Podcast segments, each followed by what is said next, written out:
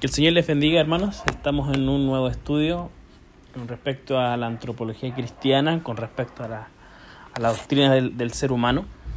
Y lo que hoy nos toca reflexionar, estudiar y meditar tiene que ver con la doctrina de la imago Dei, del ser humano como la imagen de Dios. Esto es sumamente importante para, para tener una correcta perspectiva del ser humano. ¿Por qué? Porque al estudiar la imago Dei, la imagen de Dios, eh, vamos a estar hablando sobre el, estado original del hombre, es decir, antes de la caída. ¿Cómo es el hombre? ¿Cómo fue el hombre en su estado original? Entonces esto es muy importante para nosotros como cristianos, como reformados, entender esto a la luz de una perspectiva reformada. Eh, como les decía, la perspectiva reformada sobre la imago Dei es, es muy relevante, es muy importante, y, y, eso nosotros ya lo vemos en el, en el estudio de la confesión de fe.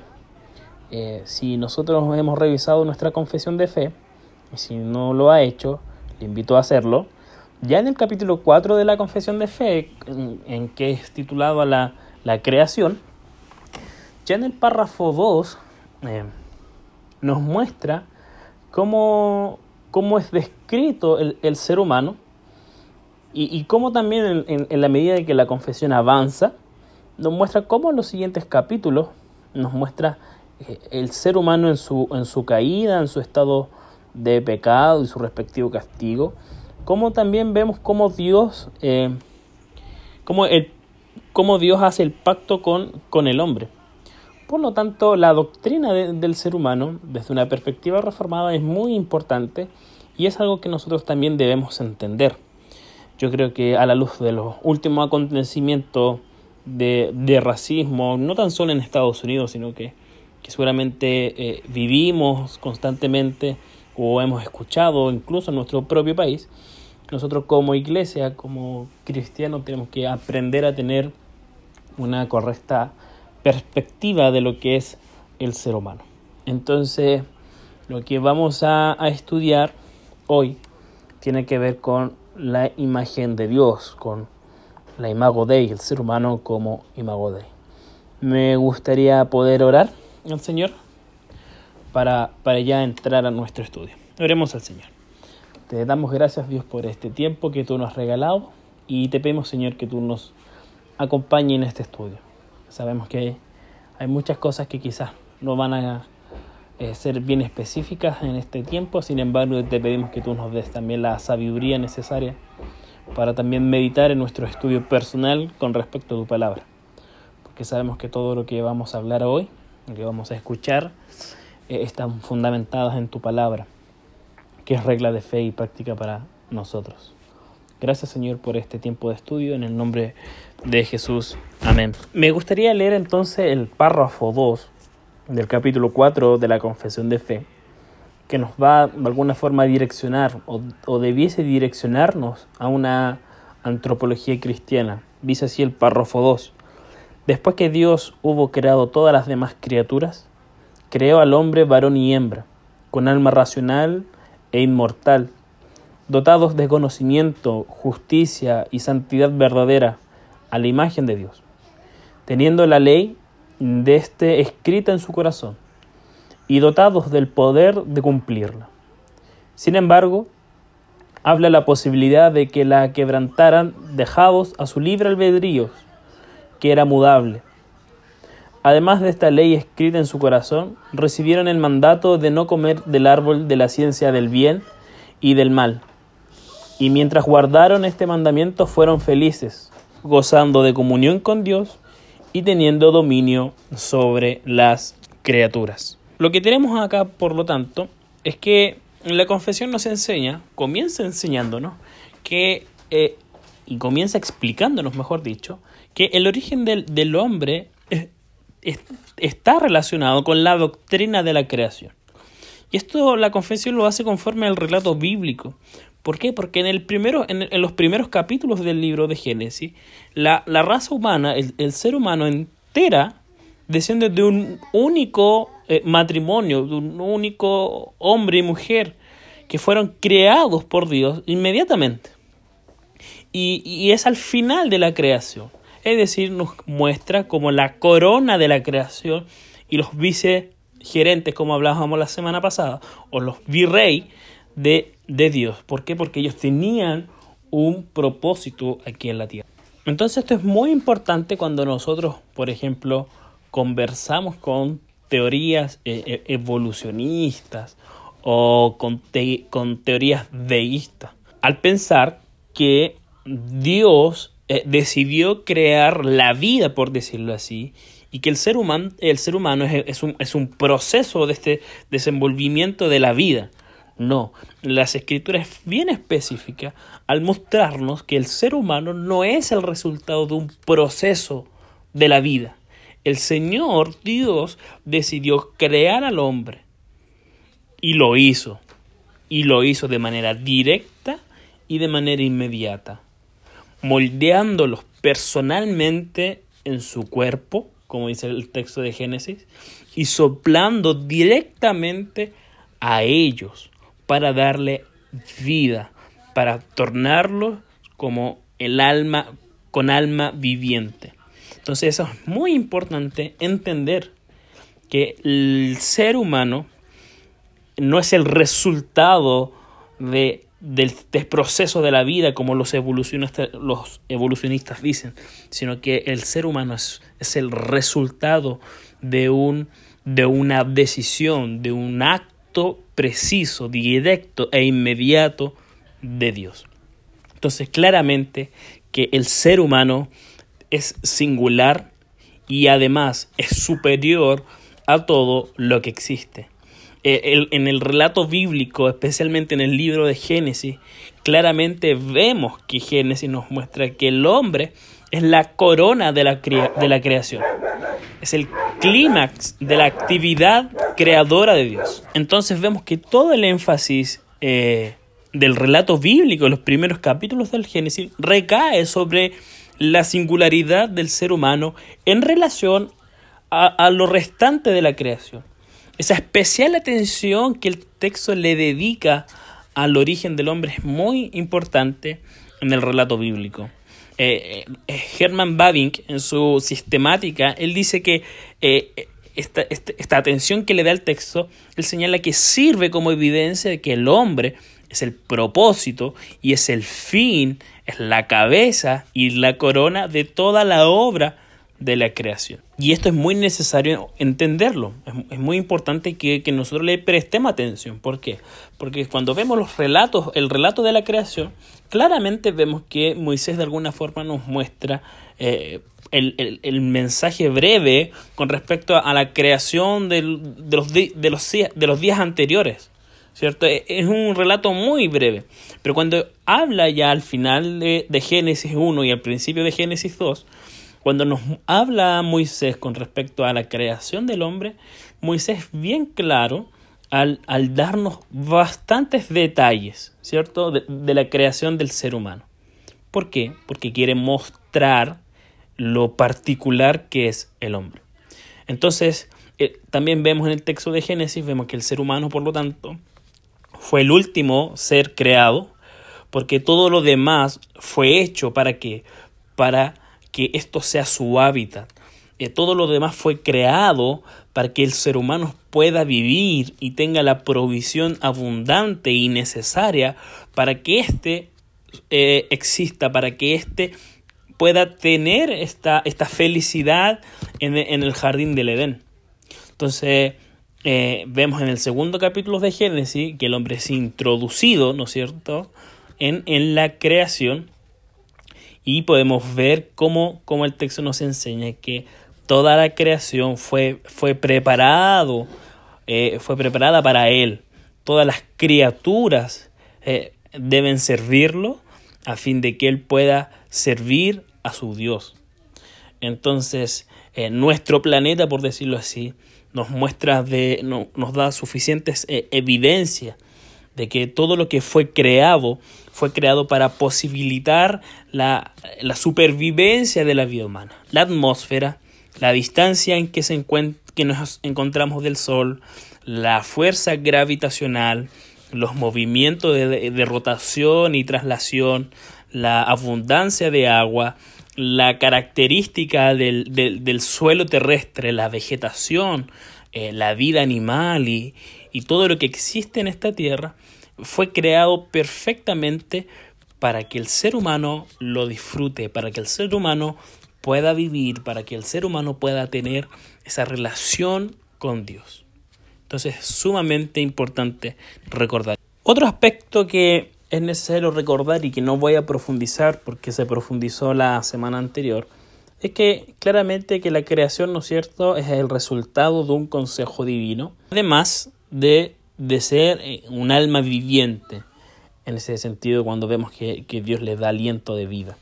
Entonces claramente vemos que el ser humano es particular, es un ser singular, porque tienes cualidades eh, ontológicas, morales eh, y, y funcionales que fueron dados por el Creador. Fue creado como un ser personal, como dice nuestra confesión, racional, moral, espiritual, para, para así eh, el ser humano ejercer dominio sobre la creación. Entonces, eso es muy importante entenderlo con respecto a lo que vamos a, decir y lo que vamos a continuar diciendo con respecto al imago Dei. Entonces eh, entendemos que en Génesis 1 del 26 al 27 lo que tenemos acá es la creación del género humano, la creación del hombre y la mujer, de quienes descendería todo el género humano, ¿cierto? Entonces para entender la imago Dei claramente que tenemos que entender dos palabras que, que el texto nos muestra, que es a nuestra imagen y semejanza. La palabra que se traduce como imagen es Selem, la que se traduce como y la que se traduce como semejanza es Demut. Eh, es importante considerar por, por qué. Porque si bien pareciera que fueran dos sinónimos, estas palabras en el sentido original tienen una pequeña diferencia y, es importante reconocer esa, esa pequeña diferencia entre ambas palabras. La palabra hebrea para imagen, selem, proviene, ¿no es cierto?, de una raíz que significa tallar o cortar. Podría, por tanto, utilizarse para describir una imagen tallada, en este caso, de una persona, de, de, un ser. Entonces, cuando se utiliza para la creación del hombre en Génesis 1, la palabra tselem indica que el hombre retrata a Dios, o sea, es una representación de Dios. Y la palabra hebrea para semejanza es demut, que deriva de una raíz que significa ser como, en este caso ser como alguien. Se podría decir, por lo tanto, que la palabra demut en Génesis 1 indica que la imagen es también una semejanza, una imagen que es como nosotros, por decirlo así. Entonces las dos palabras juntas nos dicen que el hombre es una representación de Dios, que es como Dios en ciertos aspectos. Claramente que en el relato de la creación no se nos dice de manera explícita y específica en qué forma el hombre es como Dios, aunque se puede constatar que en dicho relato están implicados ciertos parecidos con Dios. Por ejemplo, en Génesis 1.26 podemos inferir que el dominio sobre los animales y sobre toda la tierra es un, es un aspecto eh, importante de la imagen de Dios. En el ejercicio de este dominio, el hombre es como Dios, ya que Dios tiene el dominio supremo y último sobre la tierra. En el versículo 27 podemos inferir otro aspecto de la imagen de Dios, es que el ser humano ha sido creado varón y mujer. Dado que Dios es espíritu, como nos muestra Juan 4:24, no podemos concluir que la semejanza con Dios en estos casos se encuentra en la, en la diferencia física entre hombres y mujeres. Más bien la semejanza debe encontrarse en el hecho de que el hombre necesita la compañía de la mujer y de que la persona humana es un ser social que la mujer complementa al hombre y que el hombre complementa a la mujer. Entonces, de esta forma, eh, los seres humanos reflejan a Dios. Quien eh, existe no como un ser solitario, sino como un ser en compañía, compañía que se describe en una fase posterior de la revelación divina, como la que se da entre el Padre, el Hijo y el Espíritu Santo. El ser humano, por lo tanto, es una persona, es un ser social. De esa forma nosotros podemos entender que refleja a Dios. Del hecho de que Dios bendijo a los seres humanos y de que les dio un mandato, ¿no es cierto?, del versículo 28, podemos inferir que los seres humanos, aunque los humanos también se parecen a Dios en cuanto son personas, son seres responsables a los que Dios puede dirigirse y que son en última instancia responsables ante Dios como su creador y Señor. Así como Dios eh, aquí se revela como una persona, eh, más adelante la historia, ¿no es cierto?, de la revelación, esto implica a las tres personas, ¿verdad? Que puede tomar decisiones y mandar. Así el hombre es una persona que también puede tomar decisiones y mandar. Además, ser imagen y semejanza eh, también tiene que ver con la bendición que Dios le da al hombre en el versículo 28 y que lo mencionamos anteriormente la semana pasada. ¿Por qué? Porque al Dios, eh, Dios al darle este dominio al ser humano, le muestra su, su responsabilidad, su, su propósito acá en el estado original. Entonces, eh, claramente les recuerda en el versículo 26 que tengan dominio, Solo que la, la, diferencia es que en el versículo 28 el, verbo está en segunda persona del, plural y, por lo tanto se dirige a nuestros padres. Entonces, estas palabras acerca del dominio del hombre van eh, precedidas de las palabras siguientes que no se encuentran en el versículo 26. Fíjense en esa diferencia. Sean fructíferos y multiplíquense, llenen la tierra. Ahí hay una diferencia con, el versículo 26. Eh, hay una orden de ser fructíferos, hay una orden de multiplicarse, lo cual implica la institución del matrimonio, cuyo establecimiento, ¿no es cierto?, se describe ya en el segundo capítulo de Génesis, especialmente del 18 al 24. Entonces, al dar su bendición, Dios le promete hacer posible que los seres humanos se propaguen y tengas hijos que, llene, que llenaran la tierra. También promete hacer posible que sometan la tierra y que tengan dominio sobre los animales y sobre la tierra misma. Entonces, si viene a estas palabras se les, se, las, se les llama bendición, también contiene por lo tanto un mandamiento. No tan solo es una bendición de que podemos cumplir estos propósitos, sino también estas palabras eh, tienen un mandamiento, es un mandato de Dios. Dios ordena que seamos fructíferos, Dios ordena que tengamos dominio. Y a esto es lo que se le llama el mandato cultural, el mandato de dominar la tierra para Dios y de desarrollar una cultura que glorifique a Dios. Aquí podemos encontrar, por lo tanto, el trabajo el trabajo es eh, un privilegio real. Por ejemplo, por eso que para el cristiano que entiende la escritura, el privilegio, perdón, el trabajo es un privilegio de parte de este mandato cultural, como también es una responsabilidad. Entonces es interesante cómo esto se desarrolla. El segundo mandato que encontramos acá tiene que es el mandato social. Y este mandato es entendido de la siguiente forma. Ya que Dios crea al hombre y la mujer, este mandato se iba a, reflejar en la medida en que tanto el hombre y la mujer cumplan sus obligaciones dentro de, este, en el, dentro de la creación. La mujer tenía que cumplir su papel como compañera idónea. El hombre tiene que cumplir su papel en reconocer que la mujer es carne de su carne, hueso de sus huesos, y, también el hombre tiene que cumplir su responsabilidad como, como cabeza, ¿no es cierto? Como cabeza de, de, su familia. Por lo tanto, el hombre tiene la obligación de dejar a sus padres, como dice el texto, y tomar a su mujer y unirse a ella y ser fructíferos. Entonces, claramente que este mandato provee las bases divinas, divinamente ordenadas para el casamiento, para una familia y para una familia extensa, por decirlo así, de multiplicarse.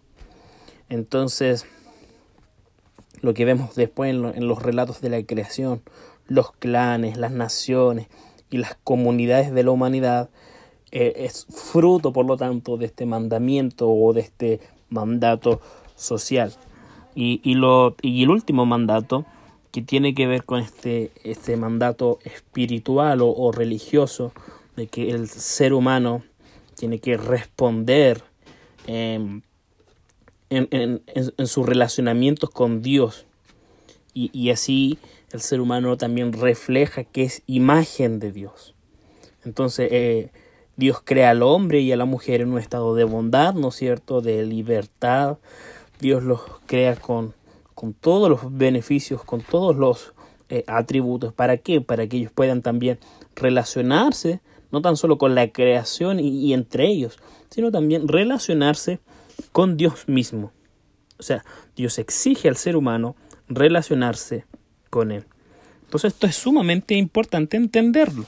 Como estos mandatos, estos mandatos, estos tres mandatos, eh, explican de, alguna forma o, revelan la imagen de Dios. De que el ser humano es la imago Dei, es la imagen de Dios. Entonces esto es sumamente interesante e importante eh, recordar.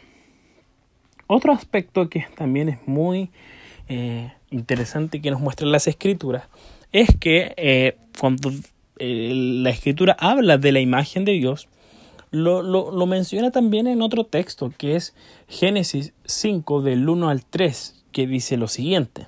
Esta es la lista de los descendientes de Adán. Cuando Dios creó al ser humano, lo hizo a semejanza de Dios mismo los, los, los creó hombre y mujer y los bendijo.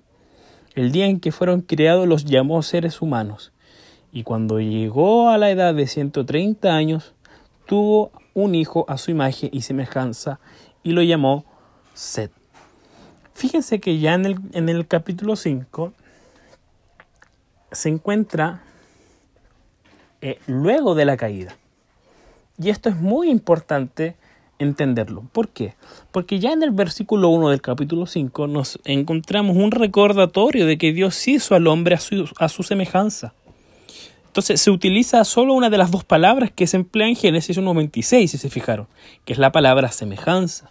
Sin embargo, la omisión de la palabra imagen no tiene ninguna importancia particular. Por lo tanto, se entiende que cuando el texto dice los hizo a semejanza, se entiende por lo tanto que también lo hizo a su imagen. Esto es muy eh, importante. ¿Por qué? Porque hay muchos que creen que cuando el hombre cayó en pecado, perdió la imagen de Dios. Y por lo tanto, eh, ya no puede seguir llamándose portador de la imagen de Dios. Pero en Génesis 5.1 no se insinúa para nada esto. El texto, este texto, como les decía, que se encuentra después del relato de, la caída, capítulo 3 de Génesis, sigue hablando de Adán como, como de alguien que fue hecho según la semejanza de Dios. No habría por qué decir esto si para entonces ya hubiese desaparecido por completo la imagen o la semejanza divina. Entonces podemos eh, en realidad pensar en la imagen de Dios como, como que fue mancillada con la caída del hombre en pecado, pero afirmar que para ese, entonces el hombre había perdido por completo la imagen de Dios, equivale a asegurar algo que el texto bíblico, que el texto sagrado, que la palabra de Dios no dice.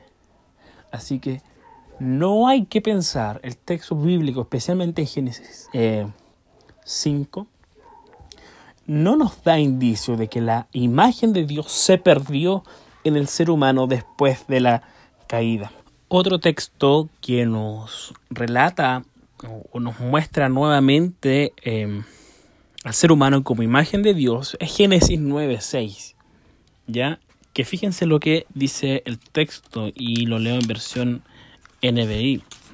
El texto dice, si alguien derrama la sangre de un ser humano otro ser humano derramará la suya, porque el ser humano ha sido creado a imagen de Dios mismo.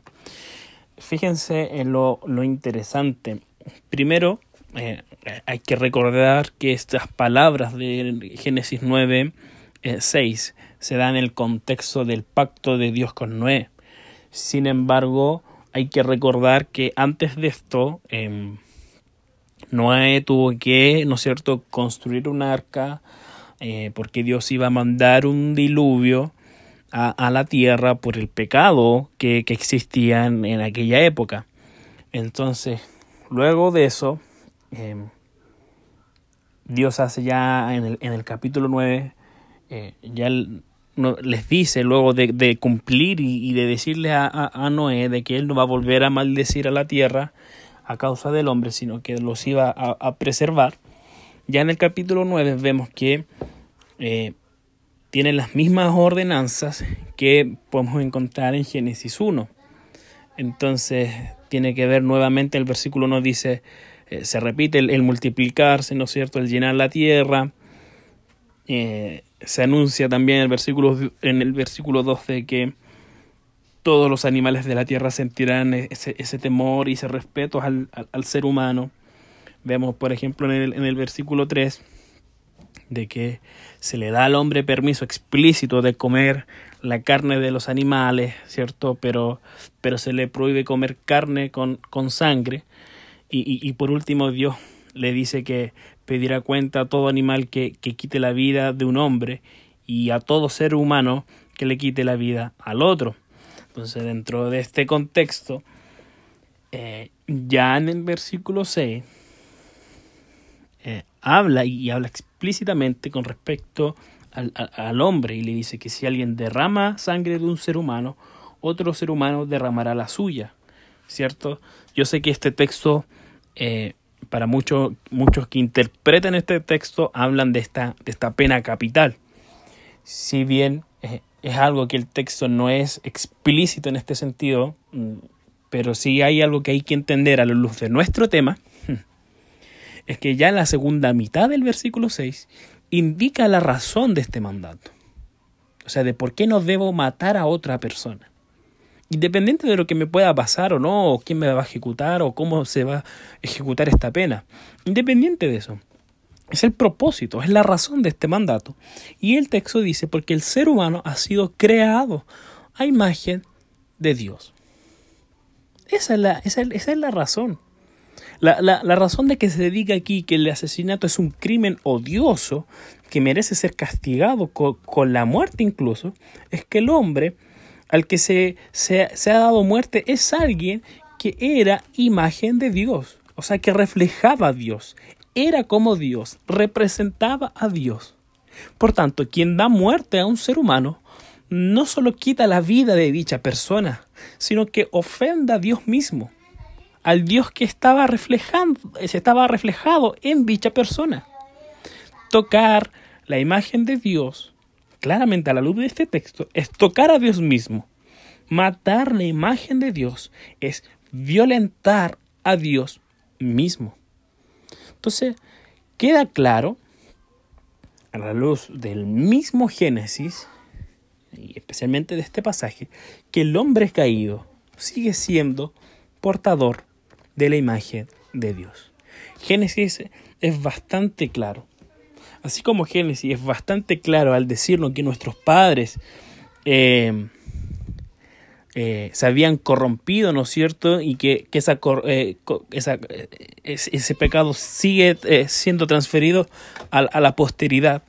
Claramente que la imagen de Dios también sigue, sigue reflejándose a la posteridad. O sea, no hay ningún indicio aquí de, de pensar, de creer o de interpretar que el ser humano pierde la imagen de Dios luego de la caída. Claramente que este es un debate teológico que muchos eh, pelean, sin embargo esta es nuestra postura reformada, hermanos. Quizás yo sé que hay muchos de ustedes que le gusta la teología, o le gusta, por decirlo así, el, el teológico. Sin embargo, el propósito de estos estudios es que nosotros tengamos una noción básica desde una perspectiva reformada. Ya, como les dije anteriormente, quedó disponible para cualquier consulta, cualquier eh, para compartir cualquier material, si a usted le sigue interesando este tema.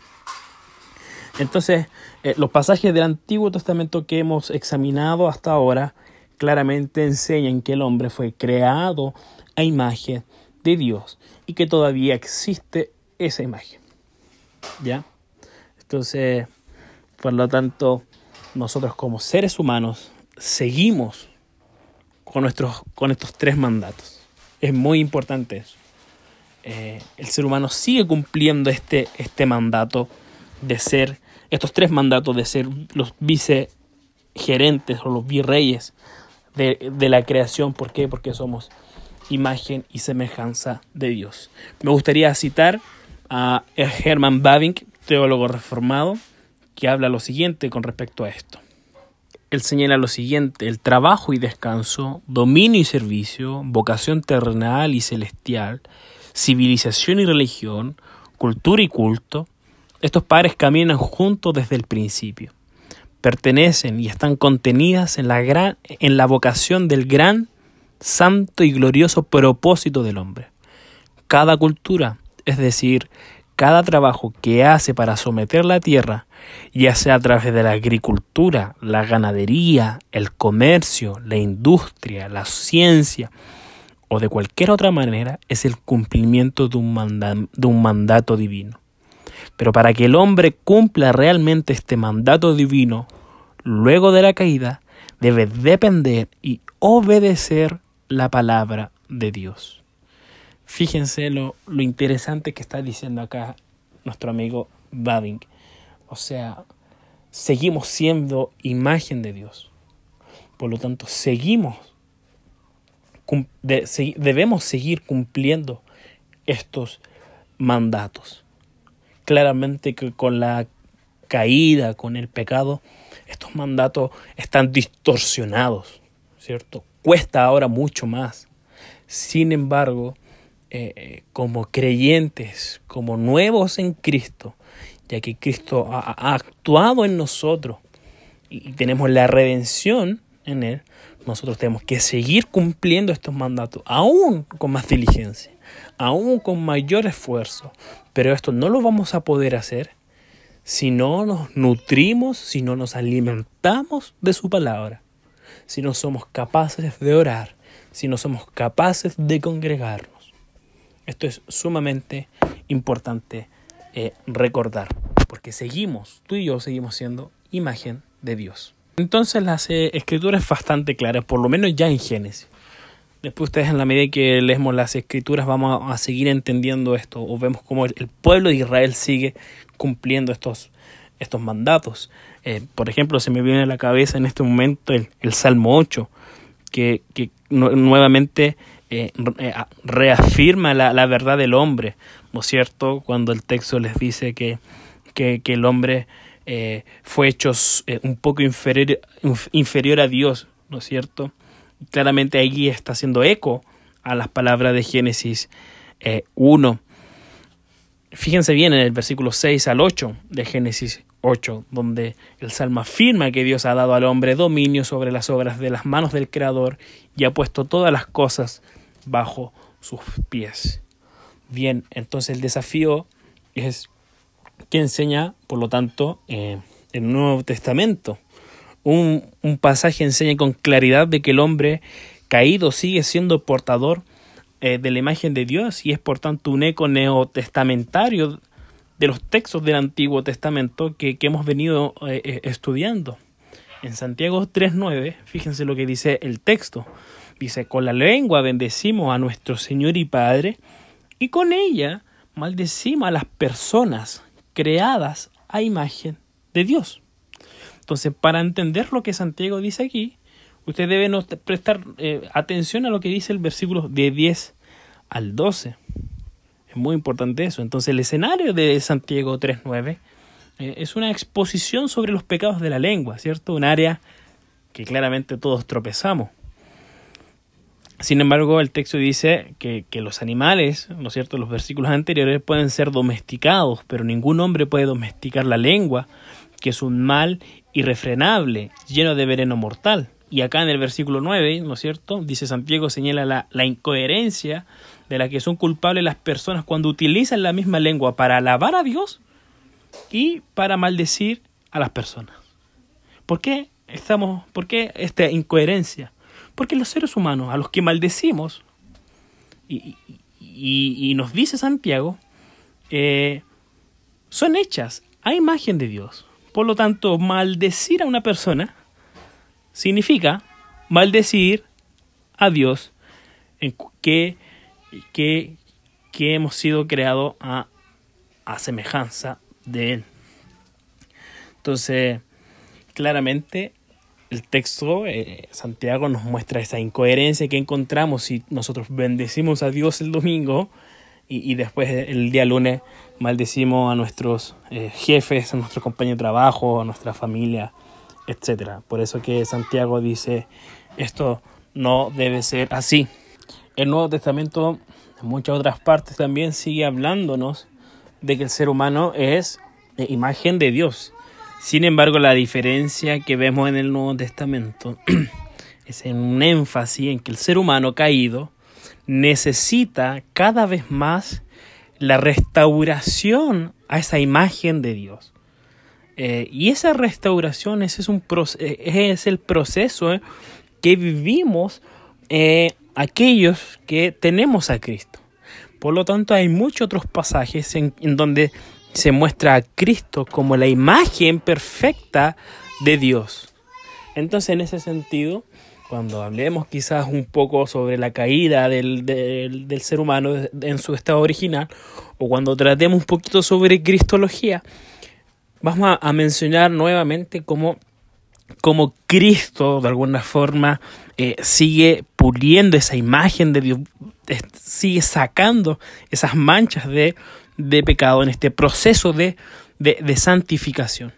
Entonces, queridos hermanos, a modo de, conclusión, es importante esta verdad que hemos aprendido hoy. La verdad fundamental acerca del ser humano consiste, por lo tanto, en que fue creado a imagen y semejanza de Dios. Es esa cualidad que distingue al hombre de las demás criaturas y explica su excelencia. Estos términos, por lo tanto, no designan cualidades eh, esencialmente distintas ni se restringen a un aspecto específico de la naturaleza humana. La imagen de Dios, por lo tanto, es integral, es ontológica, es moral es y funcional. Por lo tanto, aquí nosotros encontramos nuestro, nuestras facultades. Es aquí en donde encontramos el papel del ser humano. Es aquí en donde nosotros encontramos este propósito de adorarlo. Que el Señor nos ayude y nos acompañe en este estudio. Ya, nuevamente les hago la cordial invitación a, aquellos que quieren profundizar aún más, quieren leer algo, yo les puedo recomendar algunas eh, lecturas. Que el Señor les bendiga grandemente a cada uno de ustedes y espero en el Señor que, este estudio pueda bendecir su vida. Oremos al Señor para cerrar.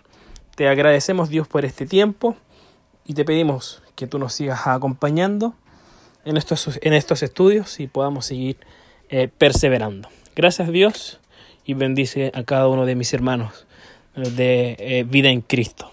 En el nombre de Jesús te adoramos. Amén y amén.